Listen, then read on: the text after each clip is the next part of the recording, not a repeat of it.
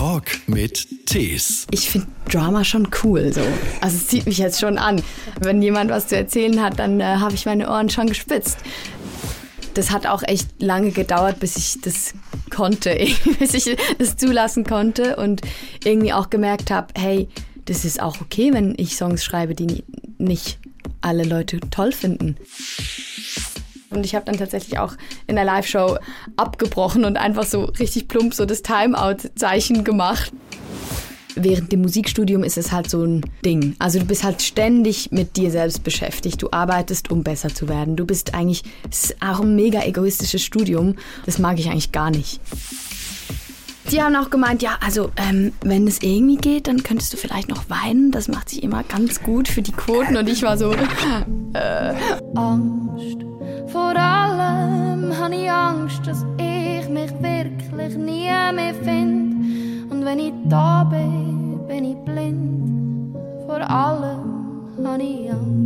Guten Tag, mein Name ist Christian Thees und ich spreche in diesem Podcast mit Menschen, die ihr kennenlernen solltet. Und dazu gehört auch Tiffany Liemacher, eine Musikerin aus der Schweiz, die ich irgendwann bei Spotify entdeckt habe mit dem Song Angst, der nicht nur mich, sondern auch viele andere berührt hat weil er wunderschön ist und gleichzeitig möchte man auch verstehen, was genau hinter diesem Song steckt.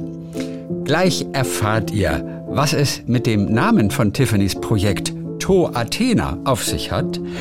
Ihr werdet sie kennenlernen als vielschichtige Persönlichkeit, die eine sehr eigene Geschichte hat, die sie auch in ihren Songs verarbeitet. 2023 ist ihr zweites Album erschienen, das heißt The Movie. Das erste Album, das war Aquatic Ballet. Tiffany wohnt normalerweise in Luzern, ich wohne in Baden-Baden. Wir haben uns auf halber Strecke getroffen in Freiburg und wollten uns an der S-Bahn treffen, weil wir in die zwei mussten, nach Günterstal, um gemeinsam zum Studio zu fahren. Ich war da, sie war auch irgendwo, aber wir sahen uns noch nicht und die zwei kam. Und dann haben wir uns in letzter Sekunde gesehen, sind gemeinsam auf die zwei aufgesprungen und haben uns dann das allererste Mal Hallo gesagt.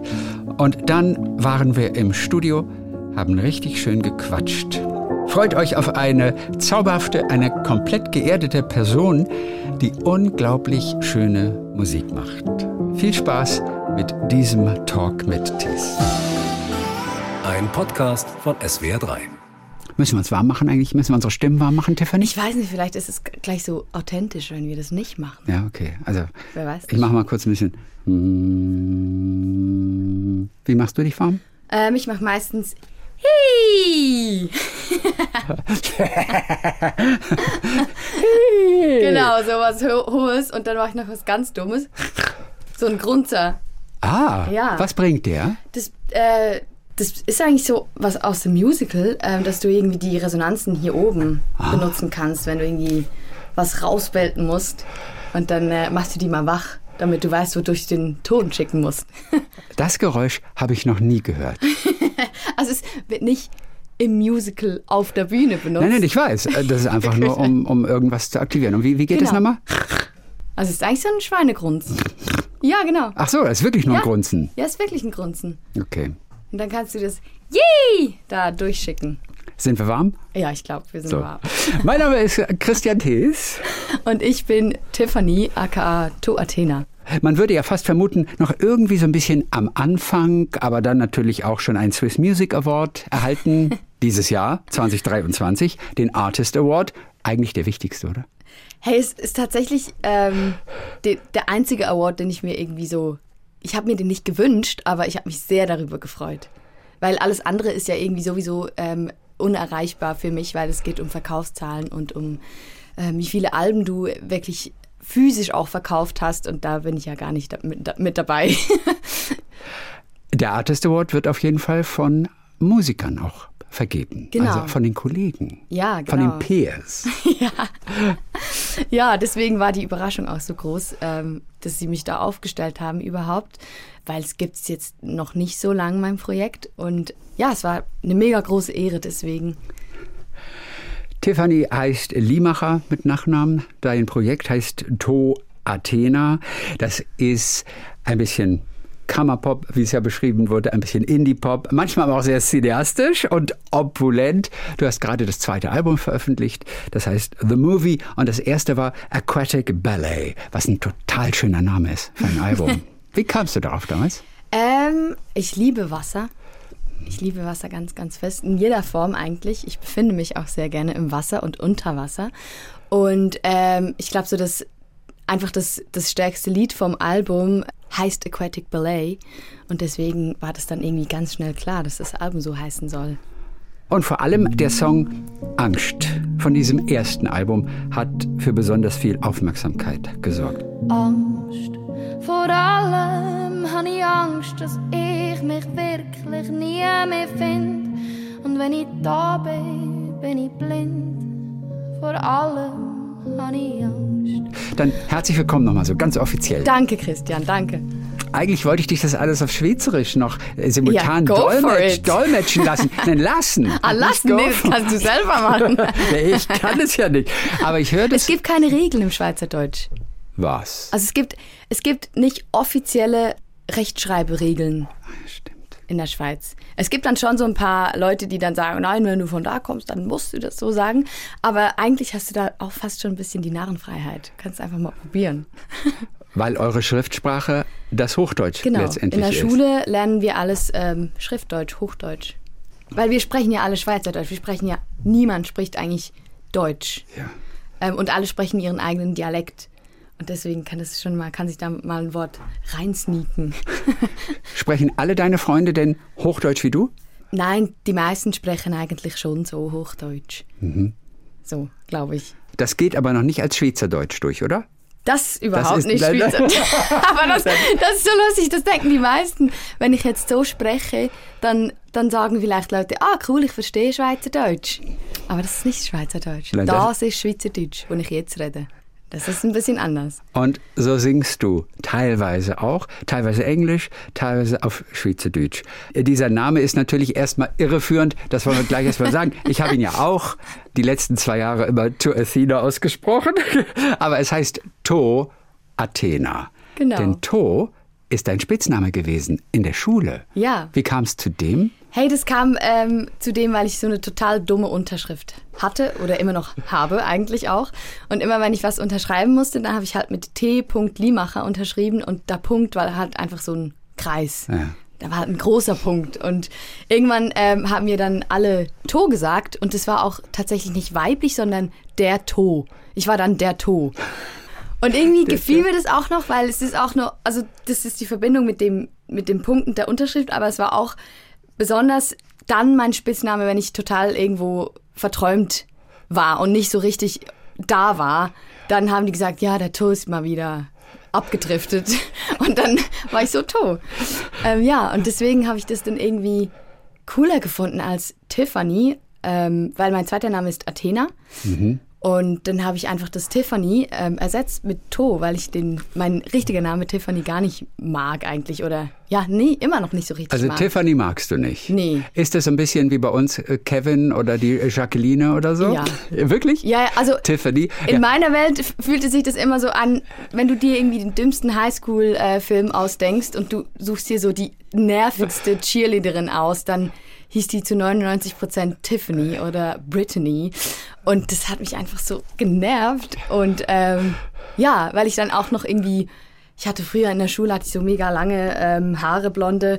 Und das war halt so wie die Faust aufs Auge, dann noch irgendwie der Name. Und dann musste ich mich immer so dagegen wehren, dass man mich in diese Schublade steckt. Und deswegen habe ich den gar nicht so gerne, den Namen. Eig eigentlich schade, oder? Dass manche Namen durch gewisse Dinge einfach versaut werden.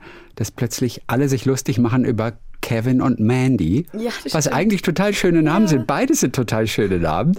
Ja. Aber wenn man irgendwie etwas parodiert oder irgendwas verarschen möchte oder so, dann haut der Kevin. Ja, der ist echt, Kevin ist echt fies. Also die armen Kevins da draußen. Ich kannte mal eine, ein kleines Mädchen, das einen breiten badischen Dialekt sprach. Und sie kam mal und stellte sich vor und sagte, ich bin Whitney. Oh, oh wie cool. Sagte, ich bin Whitney. ja, denkst du auch. Aber Whitneys habe ich in der Tat sonst nie mehr getroffen. Ja, In- kenn ich auch In niemanden. Deutschland, oder? Der Name Whitney. Nee. Nein. Wie, nee. Ja. Du bist nicht die einzige Athena bei euch, deine zweite Schwester oder deine eine Schwester von Ja. denen. Wie viel seid ihr zu viert, ne? 14, ja, ja. Heißt auch Athena. Ja. Komisch. Äh, ja, Ne? dann warum, wo kam das Athena her bei deinen Eltern? Hey, die, also meine Eltern, die waren einfach so, ach, wenn wir Kinder haben, dann, dann müssen nur die diesen Namen besitzen. Und dann haben die mega recherchiert und deswegen heißen wir auch alle ein bisschen weird. Weil hinter all die Namen, die wir haben, kommt halt noch ein Liemacher, Ja. ähm, was dann verrät, okay, wir haben gar nichts mit unseren Vornamen zu tun. und bei mir war das so, dass sie mich eigentlich Athena taufen wollten. Und dann äh, haben aber meine Großeltern Veto eingelegt, ähm, weil die meinten, ja, das ist ja gar kein Name, das geht nicht. Und die hatten was und zu sagen? Die hatten da echt was zu sagen. Und ähm, dann ist aber meine kleine Schwester geboren und dann haben meine Eltern gefunden, weißt du was, wir nennen die jetzt zum ersten Namen Athena. Und bei mir haben die das nur zum zweiten getraut. Und dann haben sie aber gefunden, komm jetzt, wenn wir noch ein Kind haben, dann muss die jetzt Athena heißen. Athena Aida, das ist deine Schwester. Genau. Du hast richtig gut recherchiert. Auch sehr schön ist äh, Fiona Martina. ja.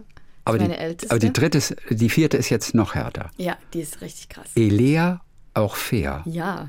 Sind deine Eltern äh, Fans, ich weiß nicht, griechischer Sagen? Oder wo kommen diese Ja, das- Namen her? Also die sind nicht Fans griechischer Sagen, aber das war so, meine Mutter hat uns immer die griechische Mythologie so in der Kinderform vorgelesen. Ähm, Wenn es so ein Buch gab, das sie vorgelesen hat, dann war das so das ähm, in einer verdaulichen Version.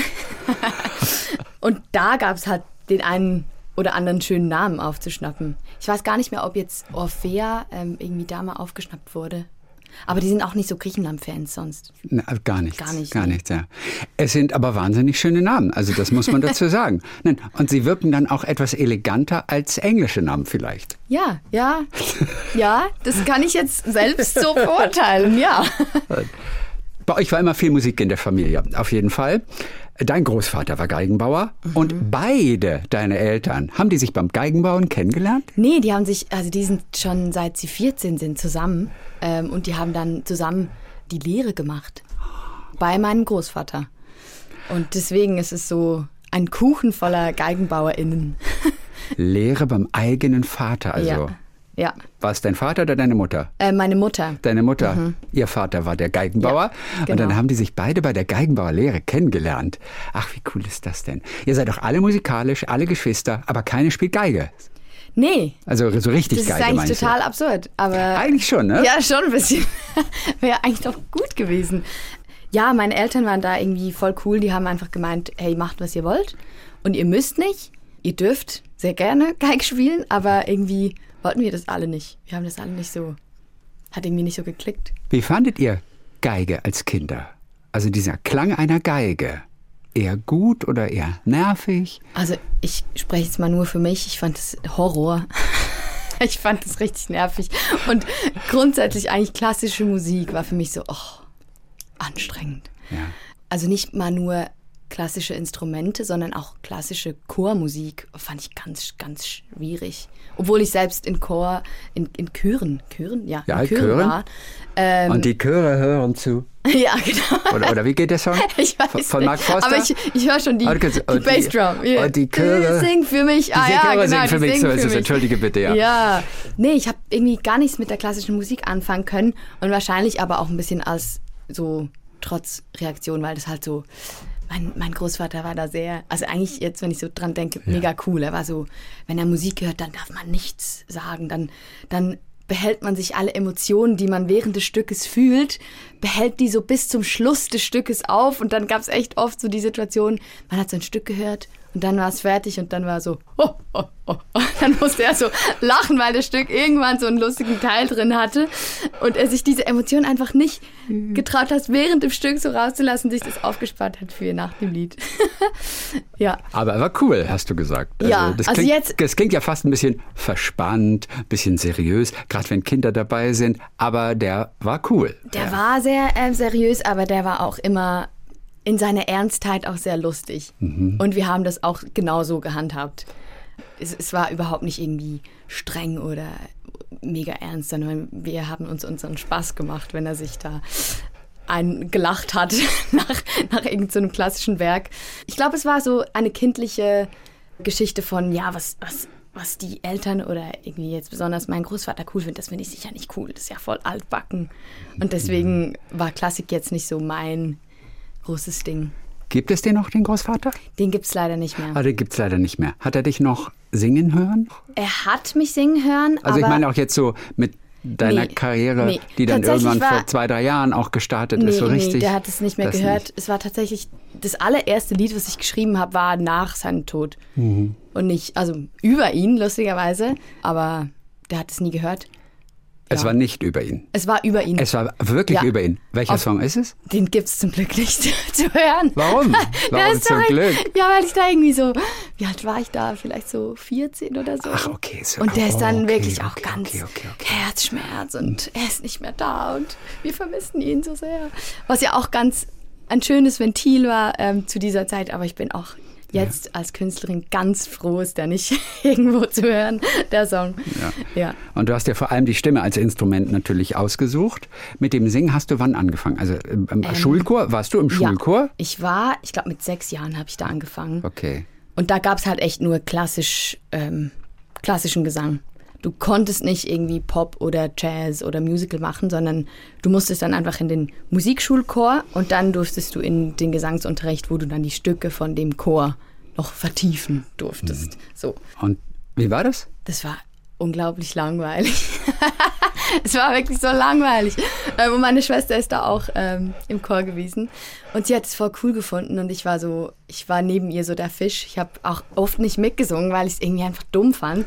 Und habe aber so den Mund dazu bewegt, dass man es nicht merkt.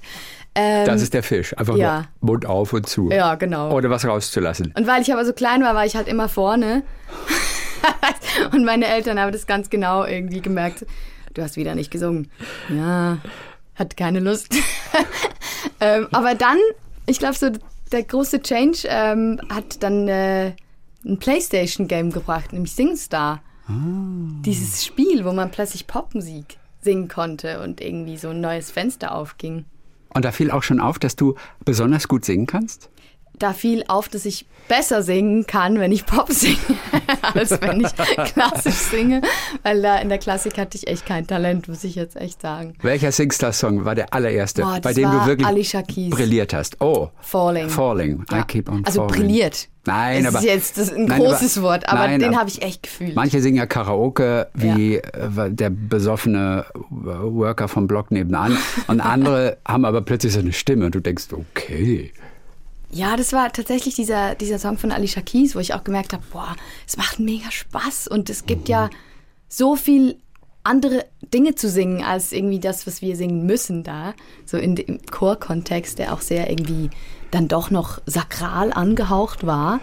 Ähm, und das, das fand ich mega cool. Da kam die Popmusik. Ja. Und wann wolltest du das erste Mal Sängerin werden? Also Ähm. richtig dein Geld verdienen mit Singen. Ich glaube, das war ganz spät erst. Okay.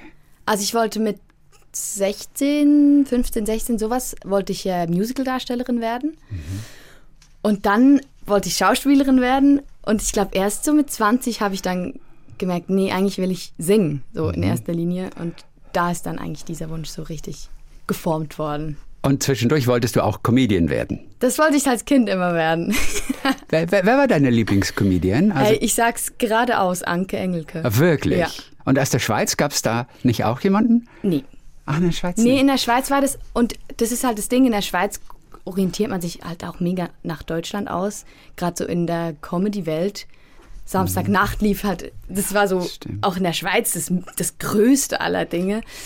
Ja, und ich glaube so, das, gut, das ist wahrscheinlich jetzt auch mit Social Media ein bisschen einfacher geworden. Jetzt unterdessen gibt es schon so ein paar Schweizer Comedians, die man auch kennt. Aber Und bei der Wochenshow mit Anke war ja sogar Marco Rima dabei, der ja, aus der Schweiz stimmt, kam. Stimmt.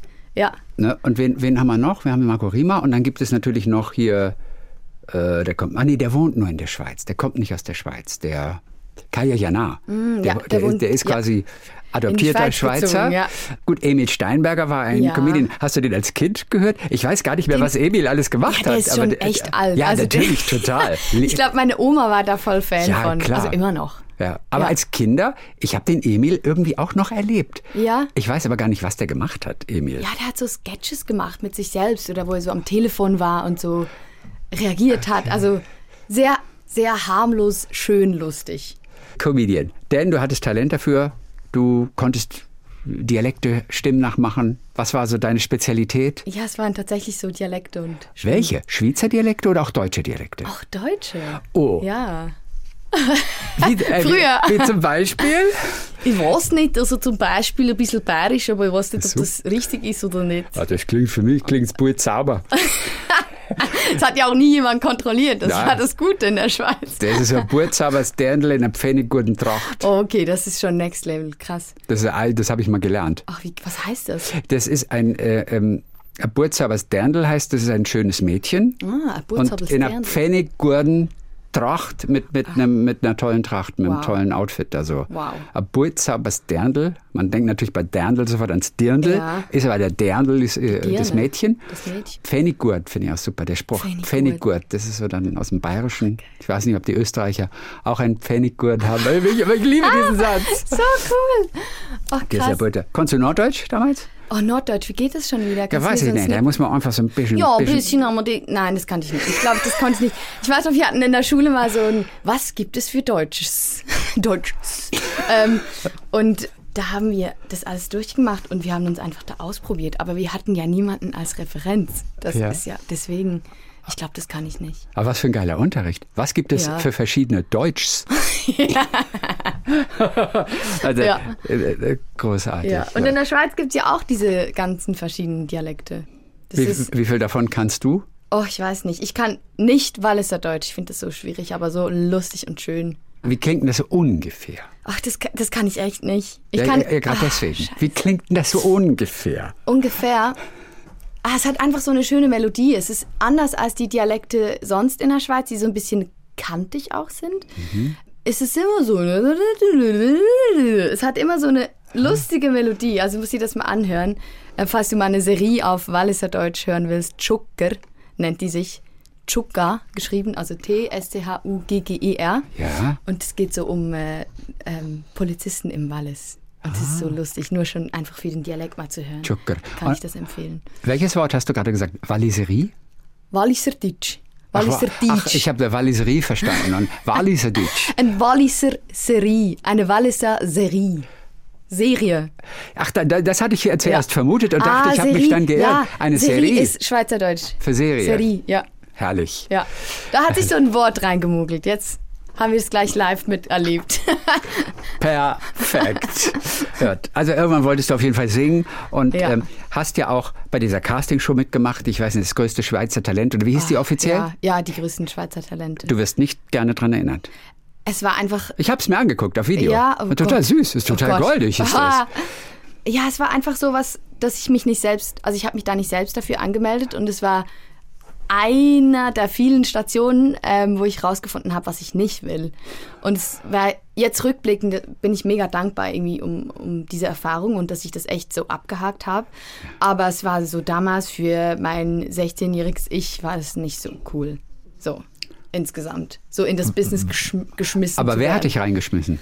Ähm, das war so ein Typ von der einen Musicalschule, wo ich war, Mhm. und noch ein anderer Typ, der mit mir Songs produziert hat. Aber die waren beide schon so 50 oder so. Okay, also, also du warst damals 16, 17 Ja, Jahre alt ja. und hast schon Songs produziert. Ja, Und ja. warst auch parallel zweimal die Woche auf der Musicalschule oder einmal die Genau, Woche? ja. Dreimal die Woche. Dreimal die ja. Woche, also richtig. Okay. Also doch schon relativ jung. Ach, und der hat dich angemeldet und Genau. hat gesagt, mach das. Ja. Und du hast einen Song gesungen, der heißt I Want a Boyfriend. Ach oder? ja. Und ich habe mich kurz gefragt, ja, nein, der geht gut ab. Das ist, Ja. ein, ist, eine, ist eine gute Rocknummer. Oh Gott. Von, von, was ist das für ein Song? Ja, das ist einfach so ein Teenie-Song, den ich geschrieben Also habe. du hast den Song selber geschrieben. Ja, aber ist aber- doch total cool eigentlich. Oh Gott. Ja, so damals war das schon cool, aber jetzt ist so, ja. Ja. Ja, nee, das ist okay. Ich war da ein Teenie, das ist okay und Ehrlich gesagt, man muss sich doch aber für den Song überhaupt gar nicht schämen. Ich weiß Und ich nicht. dachte nur, okay, was für einen Song singt sie da? Aber ich finde ihn total cool. Also, das freut mich, Dankeschön. Aber ich finde ihn jetzt nicht so mega cool. Wie geht ja doch I Want a Boyfriend und dann gab es Ja. aber noch einen zweiten, so eine Art Refrain oder ähm, was waren so die anderen prägnanten Zeilen? Um, I love you, but where are you? ah, I love you war das dann einfach. ähm, Ja, es, also ganz poetisch. Ja.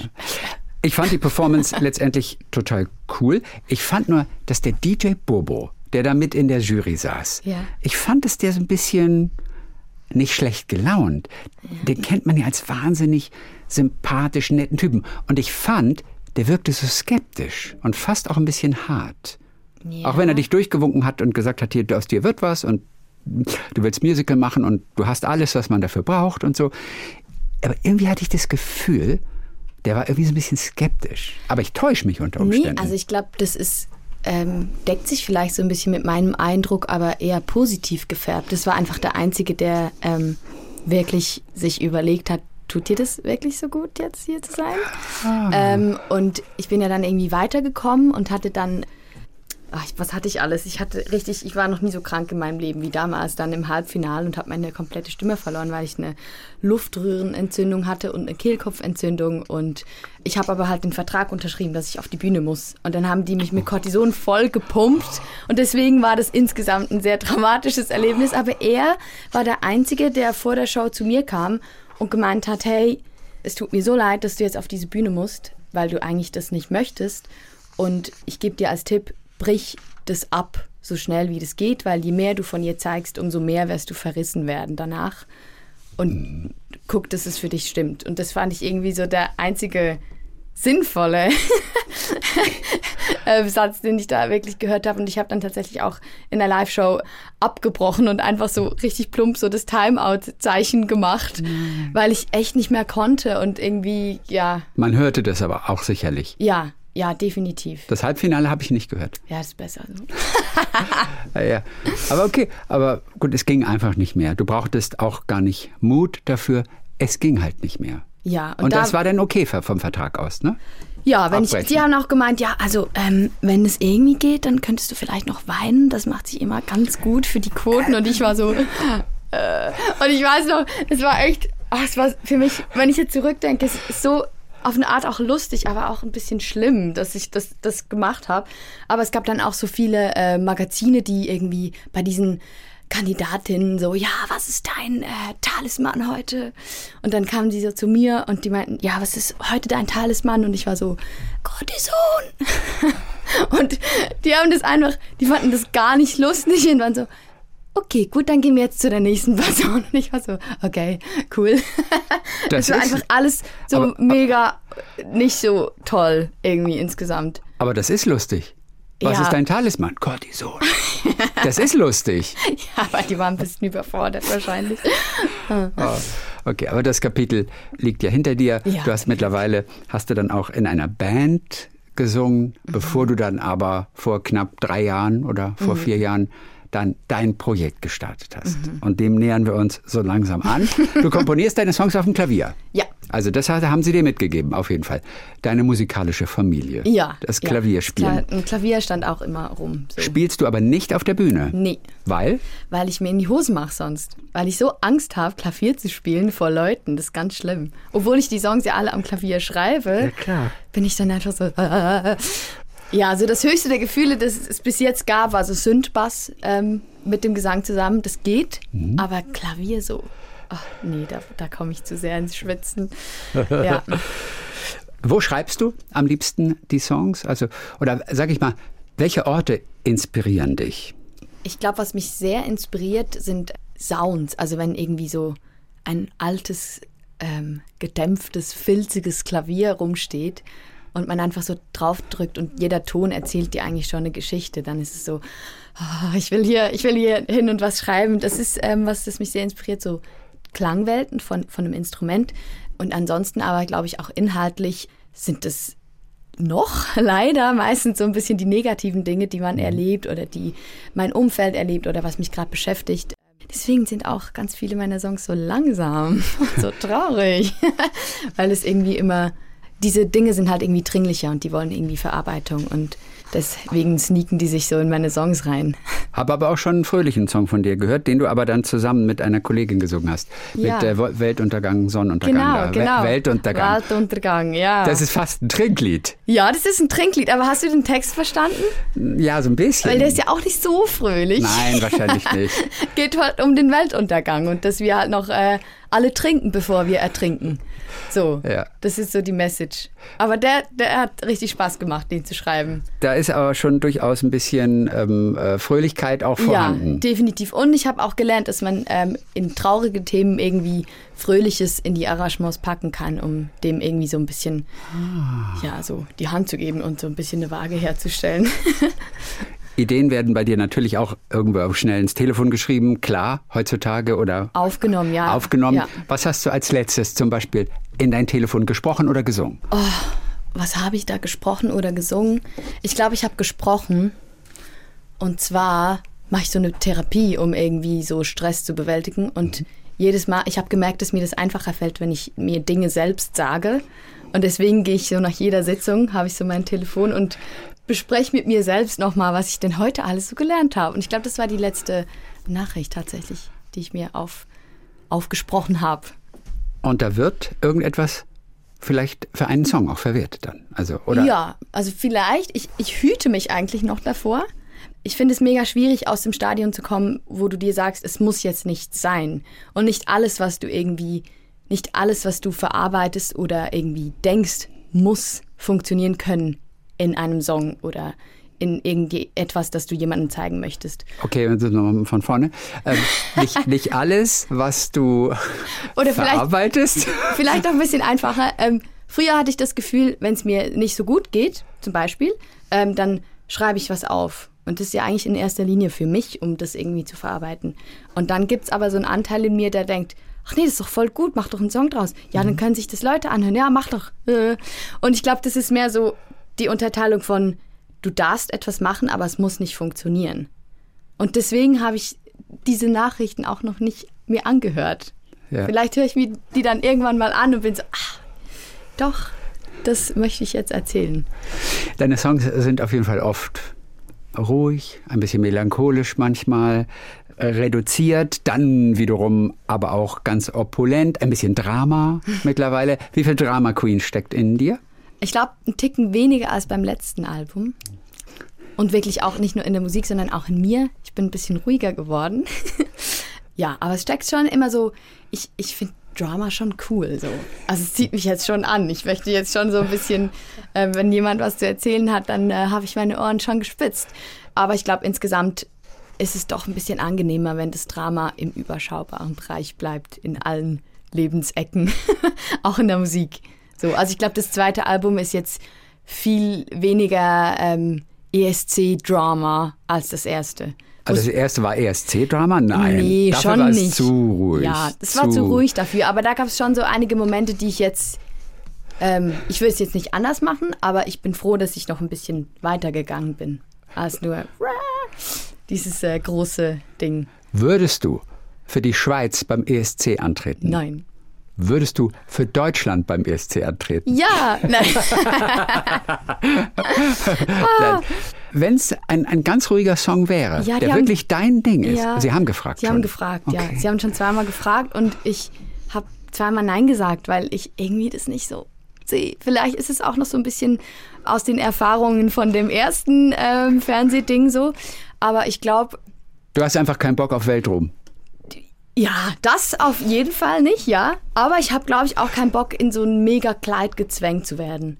Und es ist schon so, dass du, also wenn die mich jetzt fragen würden und die sagen würden, hey, du kannst machen, was du willst, du kannst den Song alleine schreiben und du kannst die Bandbesetzung aussuchen und mhm. das mit deinem Wunsch Produzent, Produzentin machen, dann ist es was anderes, als wenn es, wenn sie eigentlich einfach dich wollen als Repräsentantin von einem Lied, das du vielleicht ein bisschen mitgeschrieben hast, aber eigentlich alles auf dich draufgesetzt wird. So. Ich hätte gedacht, dass die Künstler schon sehr stark sie selber bleiben dürfen. Also ich habe das Gefühl, bei den deutschen Künstlern ist es so, ob das nun Gildo Horn früher mal war oder Michael Schulte. Ich habe das Gefühl, die dürfen bleiben, wer sie sind. Oder für Portugal, der Sänger, ja. der was ganz Untypisches ja. gemacht hat und auch noch gewonnen hat. Wie heißt er noch gerade?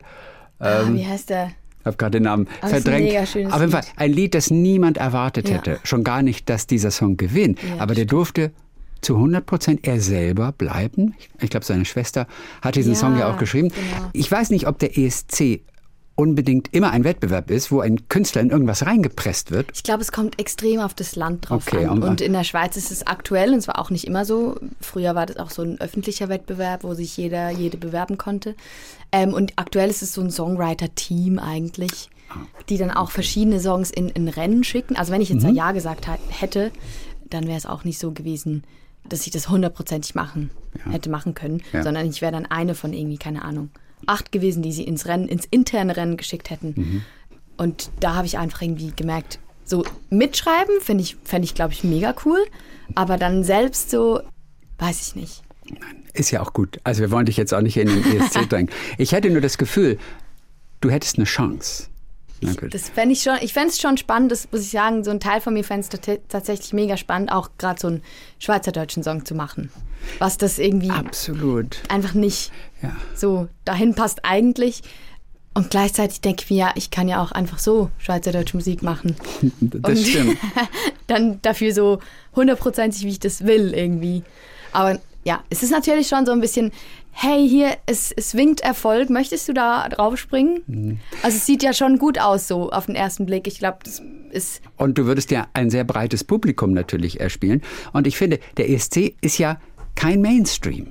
Beim ESC findet ja vieles Ja. statt, was überhaupt kein Mainstream ist. Ja. Von daher gibt es kein Bedürfnis oder sich Ja. zu verstellen. Das ganz stimmt groß. Und das vielleicht, ja, man kann ein man selber auch sein. Aber ja. Aber ich glaube, dass es echt auch noch ganz, ganz von Land zu Land extrem verschieden ist, wie das dann Ja, auch. ja. Also in der Schweiz ist es auch ein bisschen peinlich. Also man, man ist so unter sich, weiß man so, ja, ist ein bisschen peinlich, ja. Also man guckt es. Also meine Familie, die ist richtig Hardcore ESC-Fan und ich habe das auch immer geguckt, aber es war auch immer so, ja, wir Schweizer, wir schaffen das eh nicht weiter und Aber die Schweiz äh, hat doch, hat ja, in den mehrfach letzten, gewonnen. In hat den nicht Celine Dion für die Schweiz ja, mal gesungen? Das war ja nicht die Schweiz, das war ja Celine Dion. Aber ja, klar, sie hat für die Schweiz. Ja. Ja. In einer Sprache, die in der Schweiz gesprochen wird. Das immerhin. stimmt, das ist stimmt. Okay, wen, wen hatte die Schweiz noch? Udo Jürgens mal, ne? Ja, ich Oder glaub, ist der nicht für die Schweiz? Ist der für Österreich angetreten? Ich glaube für Österreich. Okay. Aber ich, Wen ich weiß es nicht. Wen hat die Schweiz gehabt? Was ist mit Ricche Poveri? Oh, den kenne ich Sind die. Schweizer oder Italiener? Ich glaube, das sind Italiener. Also ich Mamma, weiß es nicht. ma- Ah, das sind nicht. Ich glaube, das sind nicht Schweizer. Ah, okay, ich dachte, das Aber so sind früher wurde es noch so. Wie hieß der noch? Grand Prix Chanson? ja, Irgendwas? Grand Prix Eurovision de la Chanson. Ja, da, ich glaube, da war die Schweiz schon noch äh, ein bisschen besser im, im Ja. Rennen. Und jetzt auch wieder. Also es gibt ja jetzt die letzten paar Jahre war es ja nicht so, so schlimm. Wer hat gesungen für die Schweiz zuletzt? Ähm, ich glaube, das war Remo Fora und das Jahr zuvor war das ähm, John Steers. Der war richtig gut. die Schweiz ist gut dabei. Der war cool. Ja, und dann gibt's, oder nee, das war Marius Bär. Ich, ich weiß es nicht. Ja, okay, gut. Aber auf jeden Fall, die Schweizer haben auf jeden Fall gute und teilweise auch erfolgreiche Nummern ähm, dabei gehabt. Und zum okay. Teil auch nicht so gut. Schließen wir dieses ESC-Kapitel. ja, auf jeden Fall ist es ja schön, dass es nicht der Mainstream sein muss, den du im Radio natürlich erwartest. Du machst keine Musik fürs Radio, ja, das ist nun mal so. Das Dafür ist so, ist es ja. dann manchmal einfach zu viel Kunst, ne? Das ist zu, zu verkünstelt ist es.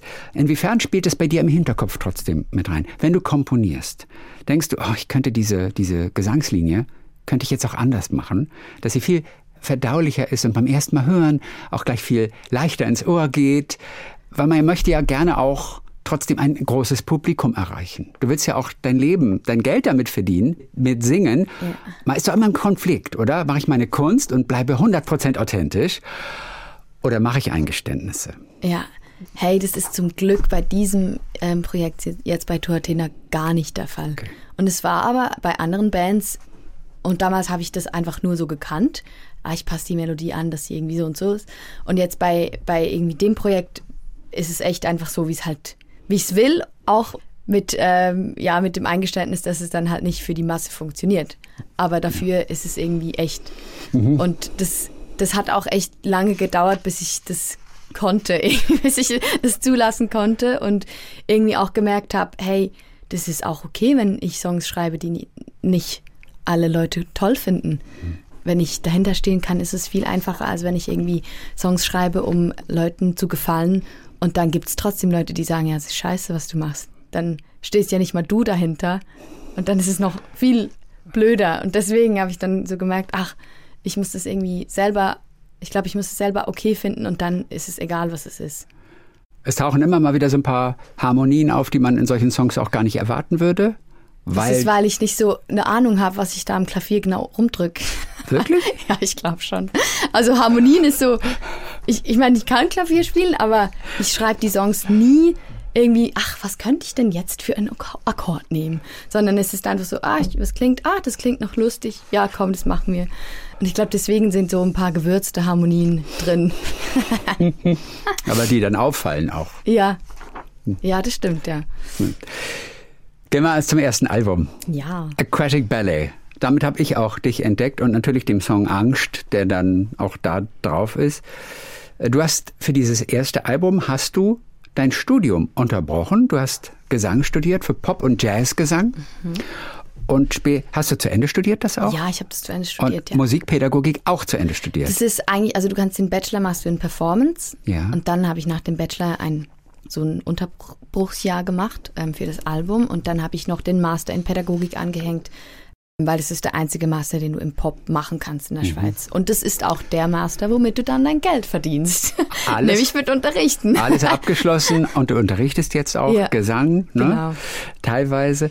Als du dieses erste Album gemacht hast, Aquatic Ballet, was war das für eine Phase? Es ist natürlich keine leichte Entscheidung, ein Studium zu unterbrechen für ein bisschen Musik. Gut, es war Pandemie zu der Zeit, ne? Da, damals war das noch gleich so vor der Pandemie. Es war Vor 19. der Pandemie sogar, okay. Also wo, wo ich diese Entscheidung getroffen habe, die war so einfach. Diese Entscheidung war so leicht, wie, wie selten was, weil es einfach so war, oh, drei Jahre keine Zeit für Musik, obwohl ich Musik studiere.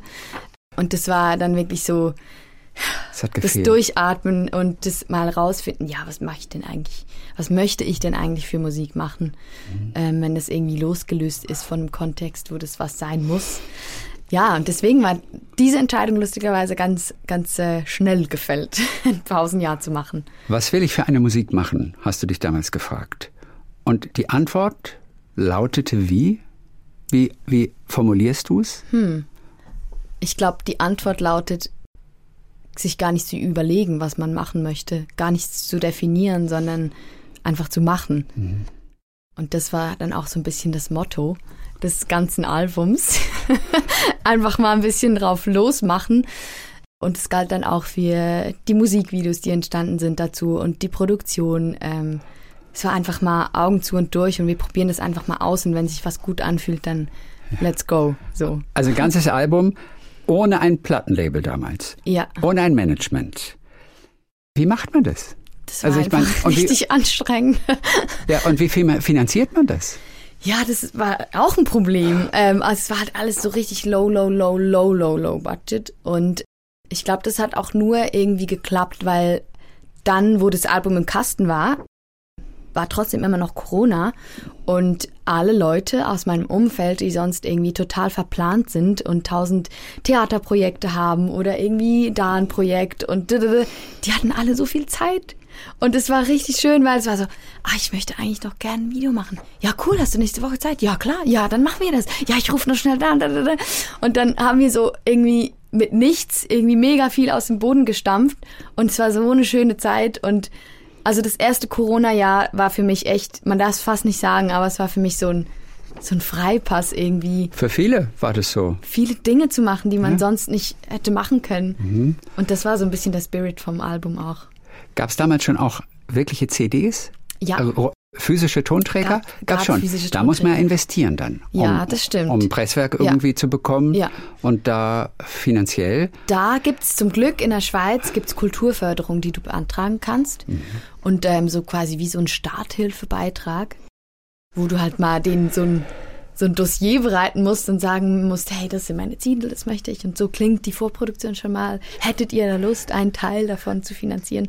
Und das ist in der Schweiz mega cool, dass es das gibt. Und es gibt's eigentlich in jedem Kanton gibt so eine Kulturförderstelle, die dann sagt, ja, finden wir cool oder nee, passt nicht. Und das, das war uns dann schon auch eine Hilfe. Aber es war, ja, also wenn ich jetzt so zurückdenke, einfach, es war mega viel Arbeit. Ich habe unglaublich viel gelernt und bin trotzdem endlos dankbar, dass ich jetzt beim zweiten Album nicht mehr alleine bin. Was hast du gelernt? ähm, ich habe gelernt, was, was äh, zu einem Label gehört, was für Jobs zu einem Label gehören. Ich habe gelernt, wie man ähm, seine eigene Musik promoten sollte und wie anstrengend es ist, tausende von E-Mails zu versenden und keine Antwort zu bekommen und dann trotzdem dran zu bleiben. Ich habe ganz viel gelernt in Richtung Videoproduktion und irgendwie so Menschen, die zusammenarbeiten. Ich glaube, das war fast so das größte, Lear das größte Learning irgendwie so. Wie kann man mit tollen Leuten einen guten Vibe auf, aufrechterhalten, obwohl es mega stressig ist und alle. Und ohne sie zu bezahlen. Ja, das kommt noch dazu. Oder wenn zu bezahlen, dann halt einfach wirklich nicht angemessen, sondern es ist so, hey, wir teilen uns alles auf, was irgendwie da ist, aber es reicht halt irgendwie hinten und vorne nicht. Ja. Und das Studio, in dem du aufgenommen hast, war das ein Studio, das du Nee. umsonst benutzen konntest? Das war so ein Homestudio eigentlich. Bei dir zu Hause? Nee, das war, das war schon in Berlin. Ich mache eigentlich alle meine Produktionen mit Linus Gmünder zusammen. Mhm. Und der hat da gewohnt schon in Berlin. Auch in Schweiz aber. Ja, Ja? ja. Und wohnt jetzt auch wieder in der Schweiz. Und Teil der Band und so? Teil der Band Bass ist jetzt- oder was macht ja, er? genau, Mhm. Bass. Bassist? Und mit ihm habe ich eigentlich alles produziert und das ist auch nicht alles so in einem Stück entstanden, sondern es war mal, okay, ja, wir haben jetzt mal Zeit für den Song, okay, machen wir mal diesen Song, dann hat er noch was rumgebastelt und dann hin und her geschickt und deswegen, es gab, wir durften aber doch jetzt, wir durften so zwei, drei Mal durften wir ins Studio gehen, das wir aber echt umsonst benutzen durften für, ich glaube, wir haben da Vocals aufgenommen, ja.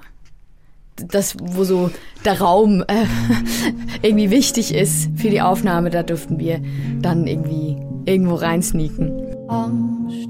Vor allem habe ich Angst, dass ich mich wirklich nie mehr finde. Und wenn ich da bin, bin ich blind. Vor allem habe ich Angst. Der Burner vom Album schlechthin ist natürlich dieser Song Angst. Der Song, den du auf Schweizerisch singst. Wirklich in der Sprache, die wir Deutschen nicht unbedingt verstehen. Und immer so, so kleine Teile kriegt man immer mit, aber eben nicht alles. Du hast vorher ausschließlich auf Englisch getextet. Warum jetzt diesen einen Song dann in deiner Schweizer Mundart? Sagt man das so? Ist das in Schweizer Mundart? Ja. Schweizer Mundart. Okay. 100 Punkte. Ich glaube, das war einfach so, dass der Song raus musste. Und ich habe auch, glaube ich, noch nie und auch nie wieder so schnell einen Song geschrieben wie bei diesem Angst-Song. Weil ich habe mich einfach hingesetzt und dann... Wo saßt du damals? Wo warst du? Ähm, das war in Zürich. Mhm. In Zürich war das, als ich noch studiert habe und auch in Zürich gelebt habe, habe ich den Song so als Skizze geschrieben. Und dann habe ich den auch aufgenommen an dem Tag und auf dem Album ist dann tatsächlich wieder diese Demo-Version gelandet. Wir haben das nochmal neu aufgenommen und gemischt und alles und dann irgendwie am Ende war da aber einfach die Magie weg, weil der Moment, glaube ich, sehr ehrlich und roh war, wo ich den Song geschrieben habe und das, das haben wir einfach nicht mehr hinbekommen, das zu rekreieren. Und dann haben wir halt einfach das Demo genommen, wo ich jetzt auch mega froh drüber bin. Es war auch eine Erkenntnis, dass man nicht, manchmal ist es am Anfang am ehrlichsten und irgendwie am authentischsten und dann muss Ja. man nicht noch das Rad neu erfinden. Bei vielen deiner Songs geht es ja um das Thema Mental Health. Und in diesem Song heißt es ja, vor allem habe ich Angst. Du könntest vielleicht im Original kurz mal sagen, also ich sag's auf Deutsch, vor allem habe ich Angst, dass etwas bricht, das nicht mehr klebt. Vor allem habe ich Angst, dass etwas bricht, wo nie mehr klappt. Nicht mit Sekundenkleber, nicht mit Zeit. Nicht mit Schnellleim, nicht mit Zeit. Schnelllieben war das genau. Mache einen Spaziergang mit meinem Ich, bis ich es plötzlich nicht mehr finde. Mache einen Spaziergang mit meinem Ich, bis ich es plötzlich nicht mehr finde.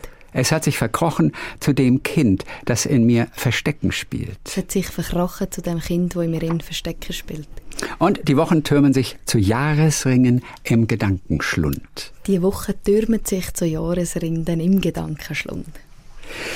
Wie ging es dir in der Zeit denn damals, als du diesen Song geschrieben hast? Total gut.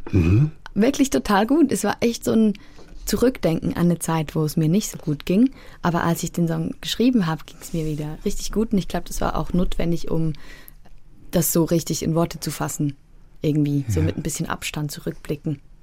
Wann ging es dir denn nicht so gut? Wel- Ähm, Welche Phase war das? Das war die Phase, und von diesen Phasen gibt's ja, so wie ich jetzt erfahren musste, ganz viele Phasen, wo man sich mal wieder hinterfragt.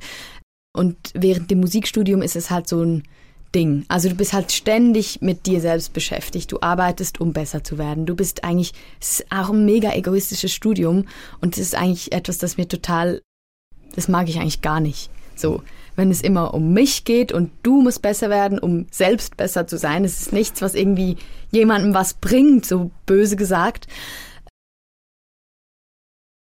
Und das war so ein Moment, wo ich mich gefragt habe, hey, warum mache ich das eigentlich? Und, und warum, wer bin ich eigentlich, wenn, ja, was, was ist eigentlich die Substanz von, von dem Antrieb, den ich habe, um das mhm. zu machen und irgendwie den Struggle in Kauf zu nehmen. Und dann habe ich mich so einmal, ja, so um mich rumgedreht und bin zum Glück dann wieder am selben Ort rausgekommen und habe herausgefunden, doch, ich möchte das machen, weil, ich, weil mir das wirklich mega viel bedeutet und, und mir das auch total viel Spaß bereitet. Aber es war so der Punkt, nachdem man irgendwie als Kind, als Teenager immer einen vollen Terminkalender hatte, immer noch da Tanzunterricht und da noch Gesang und da noch Schauspiel und da da da da. da. Mhm. Ähm, wie mal so innezuhalten und zu sich zu fragen, will ich das okay. eigentlich? Ja, okay, das war bei dir die Normalität, dass du eigentlich immer am Rennen warst, auch wenn es halt Spaß war und Hobby und Freizeit ja. eigentlich. Und irgendwann kommt der Punkt, da sagt dann der Kopf einfach mal, okay, mach doch mal ein bisschen Ruhe. Ja, ja, okay. das war, glaube ich, echt so, so der erste ja, Moment, wo ich das so realisiert habe. Denn viele hinterfragen sich das, glaube ich, nie.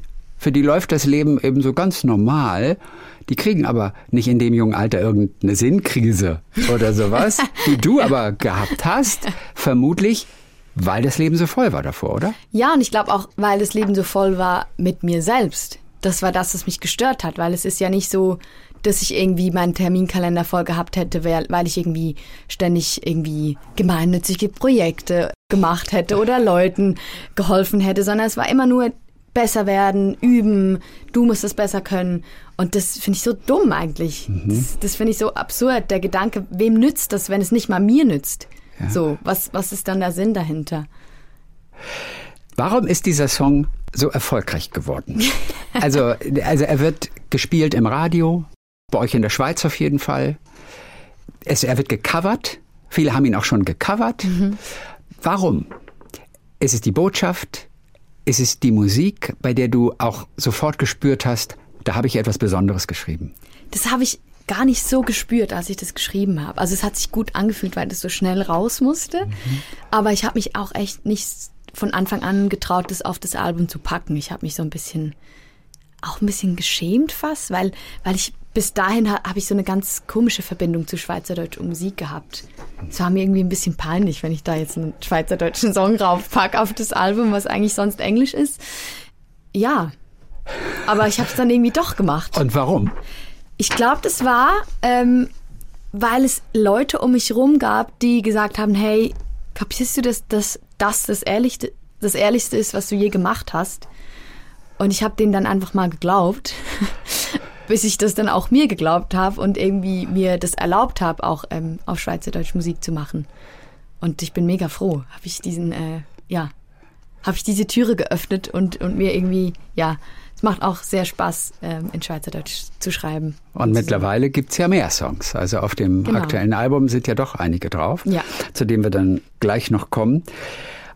Auf jeden Fall, es war viel los in deinem Leben, auch nach diesem ersten Album. Gell? Das hatte ja schon tolle Resonanz. Man war plötzlich irgendwie präsent bei einigen Leuten, führte dann aber dazu, dass du dann nochmal so richtig erschöpft warst, oder?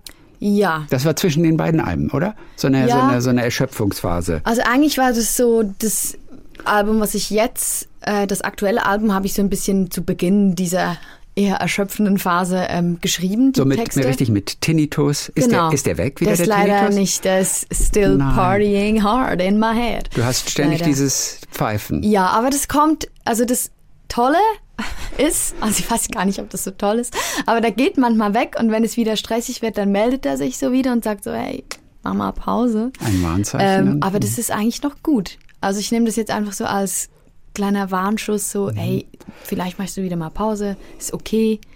Es, es, stirbt niemand, wenn du jetzt nicht gleich wieder irgendwas schreibst oder veröffentlichst. Mhm. Und das ist auch das Schöne an dem Job. Es ist nicht irgendwie fatal, wenn man nicht immer existiert. Du hast von diesen Wellen gesprochen, dass diese auch schlechten Phasen immer mal wiederkommen. Mhm. Dies war jetzt eine Phase, Burnout würde man dazu sagen. Du hast den Tinnitus bekommen, du wusstest, ich, es muss langsamer machen. Was war in dem Fall so stressig? Wo kam das jetzt exakt her? Ich glaube, das war so, hat sich aufkumuliert ähm, durch die ganze Arbeit von dem ersten Album und das Stichwort Social Media ist da ein ganz großes Wort, weil du da einfach 24-7 dir sagen kannst, dass da noch mehr geht und dass du doch noch mehr könntest und solltest. Und ich glaube, das war für mich sehr schwierig, weil ich halt irgendwie die einzige Person war, die das Projekt angetrieben hat, war ich auch die einzige Person, die verantwortlich war, wenn es halt nicht läuft oder wenn es mhm. nicht oder auch man kann sich dann immer sagen, ja, du könntest doch noch jetzt, müsstest du doch und solltest du und beantworte doch noch diese Nachricht und da, da, da, da. Und ich glaube, das war für mich ganz wichtig zu sehen, dass das einfach so unrelevant ist eigentlich und dass das nichts mit dem Leben zu tun hat. Und ich habe dann auch, das klingt voll harmlos, ich habe dann einen Monat Pause gemacht von Social Ui. Media und hat sich aber so gut angefühlt. Und da habe ich auch gecheckt, wow, das ist so absurd, wie viel das von uns frisst und wir das freiwillig machen. Wie sehr lässt du dich äh, jetzt, nachdem du eigentlich schlauer bist, unter Druck setzen von Social Media? Immer mal wieder, aber auch nicht. Also da hat sich irgendwie so ein, so ein Deal eingependelt, wo das irgendwie okay ist und wo es auch okay ist, wenn ich, wenn ich halt einen Post nicht mache. Und das muss ich auch lernen, irgendwie seit dem Moment, wo ich auch Hilfe habe und ein Team habe, wie ein Label, ein Management oder eine Booking-Agentur, dass die auch arbeiten können, wenn ich mal nicht arbeite. Ich hatte da zu Beginn ganz oft das Gefühl, ja, wenn die jetzt schon arbeiten für mich und es kommt ja gar nicht viel rein irgendwie so finanziell, dann muss ich aber richtig liefern, weil sonst können die ja nicht arbeiten. Und dann hat sich der Druck eigentlich noch echt erhöht und das war echt auch so kurz vor dem Peak, bis die mir dann auch gesagt haben, hey, ähm, also wir können nicht arbeiten, wenn du nicht arbeiten kannst und nicht umgekehrt. Also es ist wie du und dass du gesund bist, ist eigentlich das, die Voraussetzung für alles, was sie machen. Und das war ganz wichtig zu verstehen, irgendwie so. Ja. Und jetzt ist gerade eigentlich okay. Jetzt äh, bin ich gerade zufrieden so mit dem Zustand. Geht auch mal eine Woche ohne Post? Ja, geht auf jeden Fall. Kommt dann aber schon so, ja, du solltest, du bist doch jetzt noch in der Promo-Phase von dem Album, du solltest auch. Aber dann auch so, ja, äh, ja und? dann bin ich halt jetzt eine Woche, Woche nicht da, ist jetzt nicht so schlimm. Aber ist da jemand, der sagt, ja, aber wir investieren in dich, Tiffany, nee. da musst du schon mitmachen. Also es ist schon, also wenn ich jetzt ganz streiken würde, dann wäre das vielleicht nicht ganz optimal, aber dann würde vielleicht auch das Management sagen, hey, wir übernehmen das für dich, dann wird es aber richtig kommuniziert. Aber ich glaube, die Person, die am meisten Druck macht, das bin immer ich, für mich selbst. Weil ich mir dann doch sage, ja, aber solltest schon gucken, dass da irgendwie was passiert auf deinem Profil. ja. Das neue Album, das ist auf jeden Fall The Movie. Genau. Und die Ideen zu diesem Album stammen auch durchaus von Musiken aus alten Filmen, ne? Ja, kann die, man sagen, ja. Die du immer äh, gerne mochtest schon. Also so, wir reden von so richtig Schwarz-Weiß-Schinken teilweise auch. Ja, also vor allem so die visuelle Ästhetik habe ich da immer total flashig gefunden. Zum Beispiel, welcher Film? An Ach. welchen musst du gerade denken, der dich auch immer beeindruckt hat? Oder? Ich glaube, also einen, den ich echt lust, also echt cool gefunden habe, war Some Like It Hot von, ähm, ja, so ein ganz... Billy Wilder oder was ist das? Ich weiß gar nicht mehr. Ich glaube, glaub, Billy war halt Wilder. Marilyn Film, ja. Monroe mhm. und den beiden, ah. Oh, wie haben die geheißen? Lemon, Jack Lemon? Ja, genau. Irgendwie, ja. Und ich habe das als Kind einfach so richtig cool gefunden mhm. und habe mir da immer gesagt, irgendwann mache ich mal so ein ich weiß nicht, warum ich mir das als Kind gesagt habe, aber ich habe gesagt, irgendwann mache ich mal so ein, mit so einer alten Kamera so ein Video. Habe ich nicht gemacht. Das ist auch gut, weil es mega teuer. Ähm, man kann Echt? Das ja, ja, mit so einer Super 8 oder so. Da musst du halt oder mit so Filmrollen einen Film machen. Das ist ja ja. Kann man es nicht digital einfach nachstellen, genau. diese Optik genau, schon, ne? das kann man. Problemlos. Das kann man. Problemlos. Und deswegen habe ich das dann auch äh, ja. nicht so gemacht. Aber ich habe das einfach immer so schön gefunden. Es war immer alles so schön. Und, ja. und es hat irgendwie so eine Scheinwelt halt auch aufgezeigt, weil es ja nicht immer schön ist. Und das hat mich irgendwie so, habe ich so ein bisschen Parallelen gezogen, auch zu den Inhalten von den Songs von dem Album. Und ähm, dann habe ich irgendwie gemerkt, okay, das ist, glaube ich, das ganze Album ist so ein bisschen so.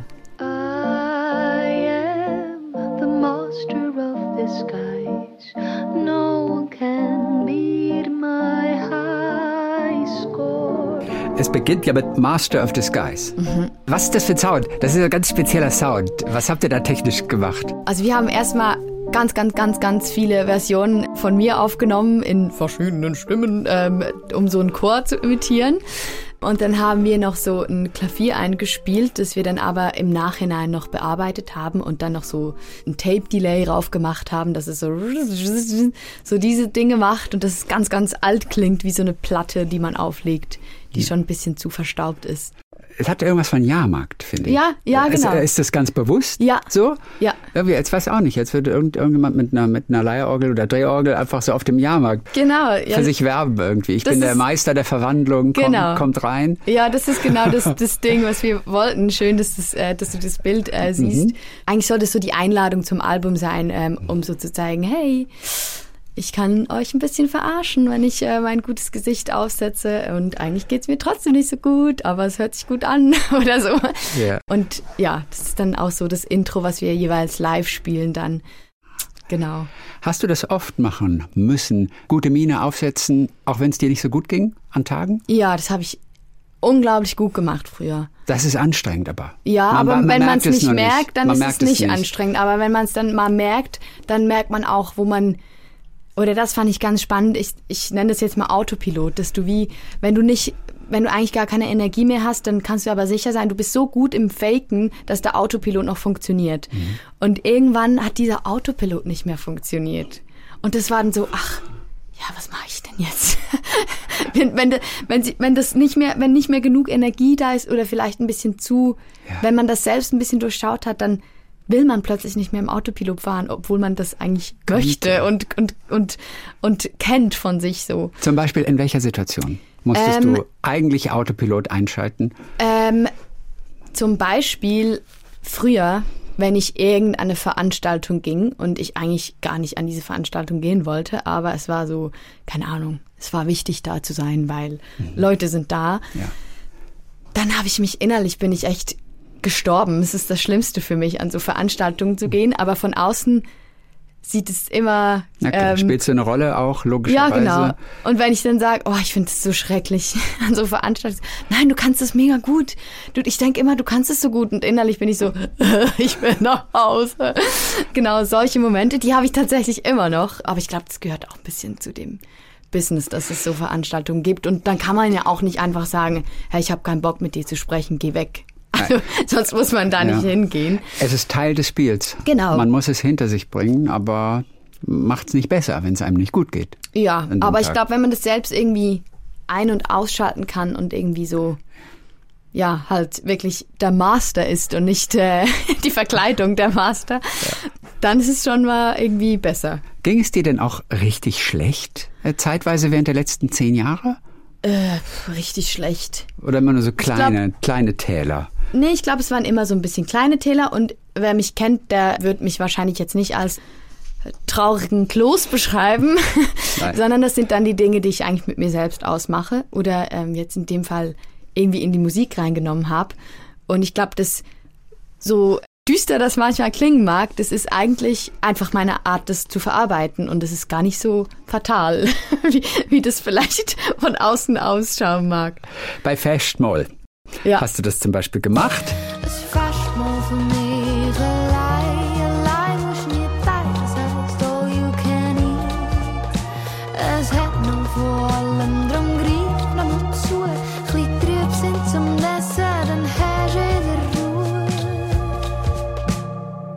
Können wir wieder mal ein paar Zeilen einfach mal so durchgehen? Ja. Also, kann mich nicht bewegen, es fehlt mir ein Bein kann mich nicht bewegen, es fehlt mir ein Bein. und irgendwie tut's nicht einmal weh. Und irgendwie tut es nicht mal weh.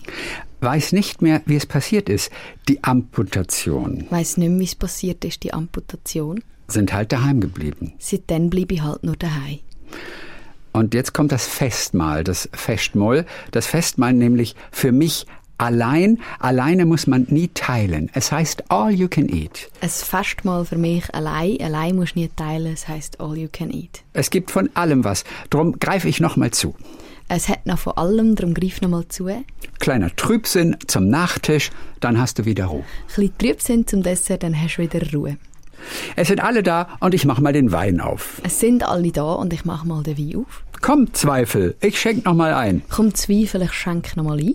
Und dann bin ich nicht sicher, die Küchlein vom Zwiespalt, ist das richtig? Deutsch? Küchli vom Zwiespalt. Ah ja, die Küchlein, also sind so kleine, Kleine Törtchen. kleine Törtchen. Kleine Muffins. Die Küchlein vom Zwiespalt, die sind wirklich fein. Die sind richtig fein. Und auch die Bohle vom Groll ist nicht leicht. Und auch die Bohle vom Groll ist nicht leid.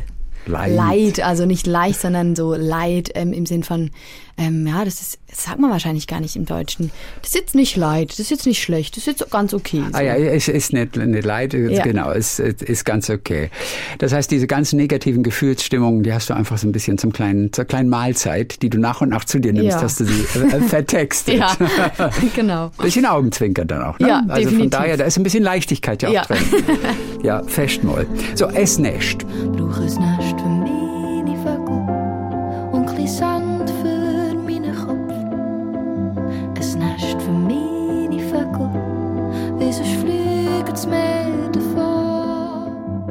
Auch ein Song auf Schweizerdeutsch. Ich finde die Songs auf Schweizerdeutsch ja noch mal viel besser als auf Englisch. Könntest du dir auch vorstellen, nur noch auf Schweizerisch zu singen? Äh, Oder ist man glaub- nicht international genug dann? Also ich, ich finde es lustig, weil eigentlich die, die schweizerdeutschen Songs werden dann auch international eigentlich breiter gehört als die englischen. Also es gibt irgendwie so eine Brasilien-Community und so eine Mexiko-Bubble, die irgendwie fast mal total feiern und das finde ich so lustig. Oder irgendwie in der Türkei wird Angst total viel gehört, obwohl man ja da echt, also die können ja kein Wort davon verstehen. Nein. Und das zeigt mir eigentlich, dass es auch okay wäre, wenn ich jetzt da irgendwie all in gehen würde mit Schweizerdeutsch. Aber im Moment bin ich so vom Mut her, wenn ein Song auf Englisch ist, ist er auf Englisch, wenn er auf Deutsch, Schweizerdeutsch kommt, auf Schweizerdeutsch. Und ich möchte das irgendwie nicht, ich möchte das nicht so gekünstelt in eine Sprache quetschen, wenn das eigentlich halt von, von der Songmelodie her, so vom Ja. ersten Faden in der Sprache kommt, dann gehe ich mit der weiter. Und das ist jetzt im Moment noch beides. Und vielleicht, vielleicht wird es mal nur Schweizerdeutsch oder mal nur Englisch, keine Ahnung. Mal gucken, was da kommt. Kannst du Italienisch? Nee. Okay, dann wird's da, dabei bleiben. Ich geh jetzt nicht mehr weiter, ich hab mich schon zu lange gehen. Ein wie sonst kann sie nicht mehr fliegen. Es näscht. Es He nascht. heißt das Nest, ne? Das Nest. Ein paar Zeilen nur daraus. Der Schrank ist halb leer und ich schaue, wie das letzte Glas zerbrochen ist. Der Schrank halb leer und ich schaue, wie das letzte Glas verschlägt. Und jetzt bin ich nicht sicher, der Chef? Nee, was ist der, Sch- der Chef? Hand verschnitten, die Hände zerschnitten. Achso, nee, ich bin, äh, der, der, Ah. der Dings steht schon wieder offen, habe ich Ah, rausgesucht. das Käfig. ja, Käfig. Was ist das? Der Ah, Käfig der ist schon wieder offen. Käfig. Natürlich ist der, Chef. Käfig. Sehr cool. Der, der, der, Käfig steht der- schon wieder offen. Der Käfig ist schon wieder offen. Ich glaube, ich habe es bei ChatGTP ähm, äh, übersetzen lassen ins lustig. Hochdeutsche. Ja, weil man, weil man nirgendwo was fand. Ja. Und deswegen habe ich es äh, da übersetzen lassen. Und es Räfig habe ich äh, gar nicht an den Käfig gedacht, obwohl natürlich die ganzen Bilder mit Vögeln zu tun haben. Ja. Ist ja völlig klar. Aber der Käfig steht schon wieder offen und alles läuft mir davon. Brauche eine Nische für meine Vögel und ein wenig Sand für meinen Kopf. brauche ein Nest für meine Vögel und ein bisschen Sand für meinen Kopf. Ich brauche ein Nest für meine Vögel und ein bisschen Sand für meinen Kopf. Und dann noch irgendwas mit Es regnet herein. Genau. Es nicht. regnet ihnen. Ach ja, es regnet herein. Wir jetzt verabschieden die Ziegel nach und nach. Ist das Äh, richtig? es Nein. wir verkehren- Ah, es, es regnet ihnen, wir verkehren die Ziegel noch, dies noch. Es regnet rein und mir zerfallen die Ziegel langsam Stück für Stück. Okay. Und dann noch die letzten vier. Die Tage verstecken sich wie das Wasser in einem toten See. Die Tage versickern. Ach, wie die das Tage Wasser versickern. In einem Tag versickert wie das Wasser in einem toten See. Ich rinne aus meinen Wänden. Ich rinne, also ich, ich tropfe Ja, quasi ich aus laufe, meinen genau. Wänden. Ja. Ich rinne aus meinen Wänden und weiß nicht mehr, wer ich alles bin. Und weiß nicht Nicht. mehr, wer ich alles bin. Wer bin ich überhaupt? Ja. Guck mal, haben wir ein bisschen mal, Ja. ein bisschen mal uns, äh, uns äh, diese Zeilen, die auch wirklich so eine spielerische Tiefe auch haben und ähm, auch Spaß bringen. Also da ist auch so ein bisschen natürlich so Fabulierlust, wie man sagt, Ja. ist da auch drin. Ne? Deswegen sind das auch, finde ich, ganz schöne Texte. Das freut mich zu hören. Das ist auch eigentlich ein positiver Song, auch wenn der vielleicht ein bisschen dark klingt. Aber er ist eigentlich ganz positiv. Den habe ich für eine Freundin geschrieben, die sich Hilfe geholt hat, weil sie gar, ganz und gar nicht gut ging. Und das ist, ja echt, ist ihr mega schwierig gefallen, aber sie hat es gemacht. Und das war so ein bisschen ein, ein äh, Motivier-Song eigentlich. Und die ist dann ihre Hirngespinste dann auch dank Hilfe auch ein bisschen losgeworden. Ja, nicht also die, oder vielleicht ist die Motivation nicht die Vögel loszuwerden, sondern denen einfach ein warmes, wohliges Nest zu bauen, damit die bleiben und damit die nicht äh, wild herumfliegen, sondern dass die einfach wissen, wo ihr Platz ist und die machen einem ja auch ein bisschen aus, die Vögel. Das, was du in den Therapien natürlich auch immer hörst, einfach Genau. nicht einfach die negativen Gefühle einfach ignorieren oder verdrängen. Sie sind einfach da. Also think positive heißt es ja auch, ist der größte Blödsinn. Es funktioniert nie. Sondern nimm die negativen Gedanken, hallo, herzlich willkommen, setz sie auf ein Boot oder in ein Auto und lass sie wegfahren. Und wenn sie wiederkommen, ja, hab's mitgekriegt, schön, dass ihr da seid. Und wieder, ich, ich, wieder ich gehen. baue euch ein Nest. Also Ja. damit leben und dann eben weitermachen Mhm. mit gewissen Techniken, aber eben nicht ignorieren. Und nur auf positiv setzen, funktioniert nie, heißt es. Habe Ja, ich, glaub, gehört auf ja, jeden das Fall. habe ich auch schon mal gehört. Habe ich gehört von meiner Therapeutin. ne? Und ich fand es sehr clever und Mhm. habe es dann aber auch in, in, in Büchern nochmal gelesen. Und es macht von vorne bis hinten Sinn. Mhm. Schön. Tiffany, ja, das war wieder herrlich, dass wir miteinander hier gesprochen haben, dass wir dich ein bisschen kennengelernt Ja, haben. vielen Dank, dass ich äh, kommen durfte. Du gehst dann ja auch bald wieder auf Tour ein bisschen. Ja, im, im Frühling geht's dann wieder los, zweite Tourhälfte und da auch endlich mal Deutschland ein bisschen ähm, mit dabei. da freue ich mich besonders drauf. In der Zwischenzeit gibst du Gesangsunterricht. Damit verdienst Ja. du quasi erstmal dein Leben. Denn von der Musik zu leben ist einfach wahnsinnig schwer. Erst recht, wenn man heute kaum noch mit Musik, irgendwie mit veröffentlichter Musik Ja. groß etwas Das ist verdienen leider, kann. Das, leider ist es schwierig. Aber ich habe noch so ein äh, Stipendium bekommen, das mir eigentlich so die Miete zahlt, Super. damit ich Musik machen kann. Aber ohne das äh, wäre das Musikmachen ein bisschen kürzer vertreten. Ein Stipendium. Das geht Ja. dann über ein paar Jahre. Es geht über vier Jahre. Okay. Shoutout an die Avore Stiftung. Die gibt's auch in Deutschland, also Deutschland, Schweiz, Österreich. Ja, genau. Und die zeigen eigentlich auf, dass ein Grundeinkommen gar nicht so dumm wäre als Künstlerin, als kulturschaffende Person. Ja, weil man dann einfach Kultur machen kann und trotzdem was essen kann. was nicht davon abhängig ist. Und wohnen kann dann Ja, auch. ja. Du wohnst in einer WG, ne? Ja. Noch. Richtig Zu cooles WG-Leben. Alles MusikerInnen? Ja, tatsächlich, ja. Richtig ja. cool. Wie oft macht ihr Musik? Äh, da? Eigentlich nur am WG-Weihnachtsessen. Da gibt's immer ein paar Ständchen. Ah, das ist aber auch total schön. Ja. Und du hast gerade eine GmbH gegründet. Ja. Äh, Es muss richtig, du musst richtig ins Geschäft einsteigen. Gott, ja. Lernt man das auch Nee. im Musikpädagogikstudium? Nein, das hat Nein, ja. ich habe auch jetzt keine Ahnung, was ich mache eigentlich. Aber du musst es machen, weil? weil ich halt eine mega große Band habe. Wir sind neun Leute auf der Bühne und dann gibt's noch TontechnikerInnen und FotografInnen und ähm, da muss man irgendwie das alles richtig machen mit der Gage und irgendwie Altersvorsorge und blablabla, Dinge, die ich einfach nicht verstehe, ganz. Und ich glaube auch nie so richtig durchblicken werde, aber mal so ein bisschen aufräumen, weil ich das auch noch länger machen möchte, Ja. ist sicher nicht die dümmste Idee. Du hast ja zwei verschiedene Sets. Einmal hier mit Orchester, also neun Leute, und dann aber, glaube ich, zu viert. Ne? Mhm. Ja. Etwas reduzierter. Also der Linus ist immer dabei. Der ist immer dabei. Dann habt ihr noch zwei Streicherinnen sogar. Ja. Was Schönes. Also das ist das kleine in der, Set. Äh, das kleine Set ist noch eine Cellistin und ein Pianist. Ah, ein Pianist Ja. ist das noch. Mit der Band ist natürlich echt schwierig, sodass auch wirklich alle etwas verdienen. Ja. Wie ist es bei dir? Sorgst du dafür, dass die Geld kriegen, bevor du überhaupt noch irgendetwas hast? Das Ja, ist ja jeden oft Fall. so für die KünstlerInnen, Ja. die vorne stehen, dass erstmal alle hinten im Background versorgt werden. Auf und jeden oft Fall. bleibt aber nichts mehr übrig. Ne? Und das ist auch jetzt mega toll, weil ich das Stipendium habe und dann das nicht unbedingt brauche. Mhm. Und dann, dann ist es wie so für beide okay, weil für die Band ist, war es auch immer so, ja, du musst dir auch was ausbezahlen. Und ich war so, nein, ich muss ja, ich muss ja irgendwie das finanzieren, was wir alle hier machen. Und jetzt ist es super, weil jetzt ist es wie so geklärt. Und das ist auch, das ist auch irgendwie toll. Gutes Gefühl, dann ihnen ein bisschen, vielleicht ein bisschen mehr zu geben. Entspannte Jahre dann. Also mehr oder weniger, wenn das im Musikbusiness überhaupt möglich ist.